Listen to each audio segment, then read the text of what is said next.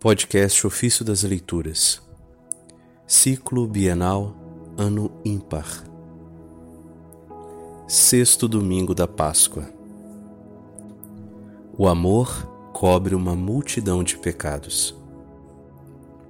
Documentário sobre a primeira carta de São João, de Santo Agostinho, Bispo. Estamos correndo e é para a pátria que corremos. Mas se perdemos a esperança de chegar, falhamos por nossa própria falta de esperança. No entanto, aquele que deseja que cheguemos para nos ter consigo na pátria, nos alimenta no caminho. Ouçamos, pois, se dissermos que estamos em comunhão com Ele, mas caminhamos nas trevas, estamos mentindo e não nos guiamos pela verdade. Essa passagem está na primeira carta de João, capítulo 1, versículo 6. Não digamos estar em comunhão com Ele se caminhamos nas trevas, mas se caminhamos na luz, como Ele está na luz, então estamos em comunhão uns com os outros. Verso 7. Andemos na luz, como Ele está na luz, para podermos estar em comunhão com Ele. E o que fazer com nossos pecados? Ouve o que vem a seguir. E o sangue de Jesus, seu Filho, nos purifica de todo pecado. Verso 7. O que quer dizer de todo pecado? Prestai atenção. Eis que, em nome de Cristo e por seu sangue, já foram perdoados todos os pecados daqueles que confessaram o Senhor e são chamados crianças. Entraram velhos e saíram novos? Que significa isso? Entraram anciãos e saíram crianças. A velhice decrépita é vida antiga, é a vida antiga. A infância regenerada é a vida nova. E nós? O que devemos fazer? Os pecados passados foram perdoados não somente a eles, mas também a nós.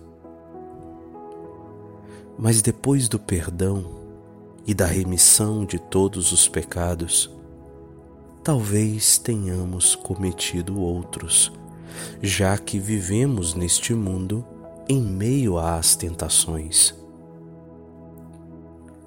Por isso, faça o homem aquilo que for possível. Reconheça o que é, a fim de ser curado por aquele que sempre é o que é. De fato, ele sempre foi e existe. Nós não éramos e agora existimos. Presta atenção ao que se afirma no verso 8. Se dissermos que não temos pecado, estamos enganando a nós mesmos e a verdade não está em nós.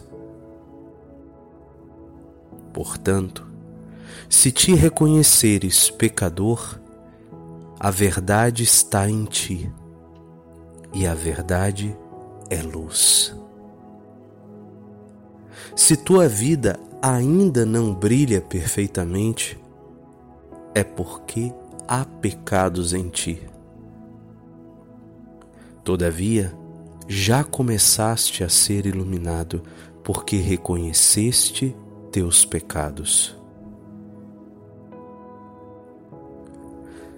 Lê o que vem a seguir no verso 9. Se reconhecemos nossos pecados, então Deus se mostra fiel e justo para nos perdoar os pecados e nos purificar de toda culpa. Para perdoar não apenas as culpas passadas, mas também outras que eventualmente tenhamos cometido na vida. De fato, enquanto vive na carne, o homem não pode deixar de ter pecados, pelo menos leves. E não faças pouco caso desses pecados leves de que falamos. Se não os tomas em consideração quando os pesas, tem medo deles quando os contas. Muitos pecados leves fazem um pecado grande. Muitas gotas enchem um rio. Muitos grãos formam um monte. Então, qual é a esperança? Antes de tudo, a confissão. Ninguém se considere justo e ante os olhos de Deus, que vê o que é, não levante a cabeça o homem que não era e agora existe. Antes de tudo, pois, a confissão, depois o amor. O que foi dito sobre o amor?